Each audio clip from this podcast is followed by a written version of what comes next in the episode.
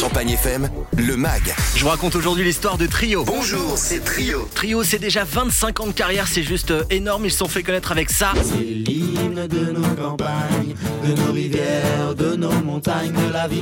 L'hymne de nos campagnes, mythique tube qu'on a fredonné euh, au moins une fois. Leur histoire est belle. Elle commence dans une petite MJC de quartier, la maison des jeunes et de la culture de Fresnes, à une bonne centaine de kilomètres de notre région, où ils se rencontrent. La bande compte à l'origine trois guitaristes, Gizmo, Manu et Christophe. Le groupe n'a pas de nom de scène. Le directeur de la MJC trouve que Trio sonne bien, mais à la place du I, il y met un Y, trouvant ça plus original. Et c'est comme ça hein, que Trio avec un Y est né. Quelques mois plus tard, le percussionniste Daniel les rejoint.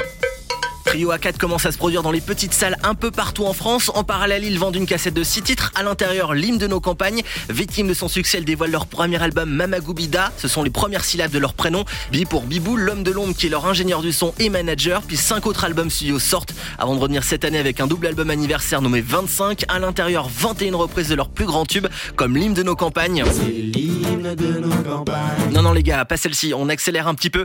Voici la nouvelle version.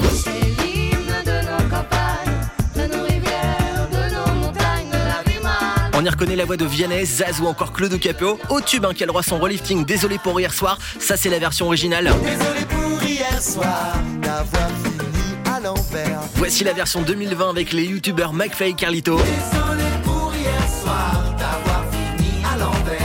hein, c'est un vrai groupe de potes. On les adore d'ailleurs ici à Champagne FM. Ils étaient venus euh, pour la première plantation de la forêt Champagne FM et ils continueront de nous soutenir hein, sur ce projet. Et puis promis, on les recevra euh, pour d'autres euh, événements. Trio d'ailleurs qui travaille sur un concert de dingue qui aura lieu le 12 février à l'Accord Hôtel Arena de Paris. Et ça reste entre nous, hein, mais sur scène, il va y avoir de nombreux invités surprises. Et si vous avez loupé une info, rendez-vous maintenant sur champagnefm.com. Champagne